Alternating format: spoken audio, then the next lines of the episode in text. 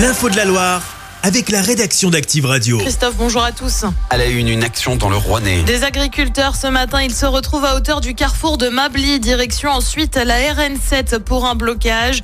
Euh, conséquence, eh bien la préfecture de la Loire annonce que la route est fermée dans les deux sens de circulation dès 8 heures entre le diffuseur euh, de Saint-Germain-l'Espinasse et le diffuseur 65 dans les deux sens euh, de circulation. Des déviations sont mises en place des agriculteurs qui se sont déjà mobilisés hier sur la RN4 88 ou encore sur l'A47 avec des opérations escargots. Des points de blocage sont toujours en cours aux abords de Paris, mais aussi sur l'A7 dans la région de Chana jusqu'à Avignon, puis sur la 9 jusqu'à Orange. C'est dans ce contexte que le gouvernement prévoit de nouvelles annonces aujourd'hui, des annonces qui devraient être faites par la porte-parole Prisca Thévenot.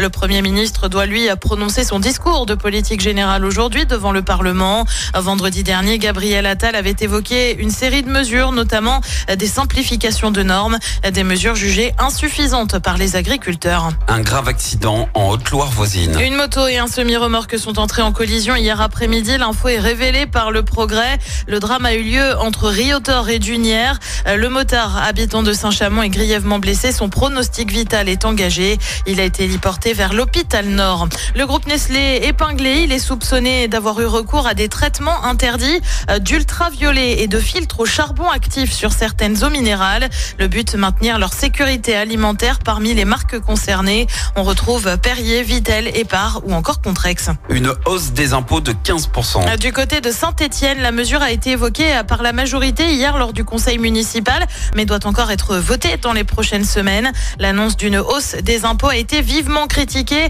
euh, par l'opposition et notamment par Antoine Poméon. Cette hausse est inacceptable et insupportable. Vous aviez dit aux Stéphanoises et aux Stéphanois que si vous choisissez comme maire, vous vous engageriez à maîtriser la fiscalité. Cette promesse, des milliers d'habitants comme moi y ont cru. Vous mentez depuis le début aux Stéphanois. Aujourd'hui, vous les trahissez dans une période où votre parole est totalement discréditée. J'en appelle à la conscience de mes collègues. Je leur demande ainsi de ne pas voter ce rapport de la honte et du mensonge. Ouais, Nora Berroucache, adjointe à la mairie chargée des finances et des marchés publics, défend une hausse indispensable selon elle. Comme pour un budget de particulier, quand vous avez des dépenses, vous savez qu'aujourd'hui, je vous donne un exemple, il vous manque 15% pour boucler votre budget, ben vous prenez des décisions. Alors il y en a certains qui vont peut-être aller sur l'emprunt ou peut-être emprunter auprès de la famille. Nous, on propose 15% d'augmentation des taux d'impôt pour pouvoir faire face à ces dépenses de fonctionnement et pouvoir dégager une épargne nette pour financer les investissements.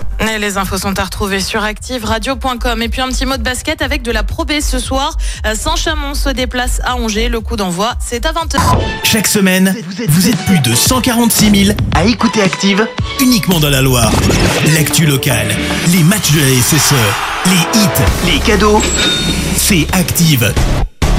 Source Médiamétrie, IR local, habitude d'écoute en audience semaine dans la Loire des 13 ans et plus, de septembre 2021 à juin 2023.